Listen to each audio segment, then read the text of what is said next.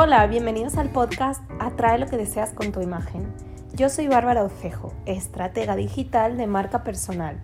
Espero que disfrutes este episodio que se titula Cómo usar las redes sociales a tu favor sin volverte esclavo de ellas. De los cientos de emprendedores digitales a los que he entrevistado por ahora, entre mis llamadas de descubrimiento y mis llamadas de admisión al programa, el tema que más se repite es Bárbara, es que no creo todo el contenido que yo quisiera.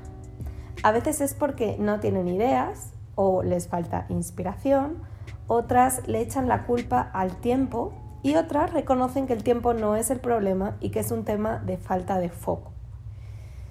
Pero lo que no se dan cuenta hasta que alguien se los hace ver, y a mí me pasó lo mismo, es que están creando contenido por crear sin una estrategia clara y sin un sistema que les permita usar las redes sociales a su favor sin volverse esclavos de ellas. Las redes sociales son solo una pata de las cuatro que tiene una mesa. Y esto es algo que cuando lo explico me dan la razón, pero es difícil que cuando uno está iniciando, queriendo tener un negocio digital, crea que lo principal va a ser abrir un perfil de Instagram ponerlo bonito, eligiendo unos colores que siempre se usen en las publicaciones y una tipografía para que todo se vea armonioso y que ya con eso van a llevar los clientes del cielo. Y el baño de realidad es heavy cuando uno se da cuenta de que parece que cuando publica las palabras hacen eco y nadie ahí afuera escucha nuestro mensaje, porque nadie responde, porque nadie pregunta por nuestros servicios. Y es que las redes sociales son una pata ultra importante pero como todo sistema, ni vale todo por sí solo, ni tampoco se puede descuidar y hacer sin una estrategia bien definida. Para que nuestro tiempo de dedicación y creatividad sea recompensado, es necesario que cuando abordemos las redes sociales como una herramienta para darnos a conocer y prospectar clientes, cumplamos con las siguientes buenas prácticas. Uno, seamos claros en nuestra comunicación y digamos claramente a quién ayudamos, cuál es nuestra promesa y cómo vamos a acompañarle a cumplirla. Esto desde la biografía hasta tratar de transmitirlo en todo tipo de formatos y en cada una de nuestras publicaciones. Dos, creemos contenidos que resuelvan mini problemas del problema paraguas que tiene nuestro cliente ideal.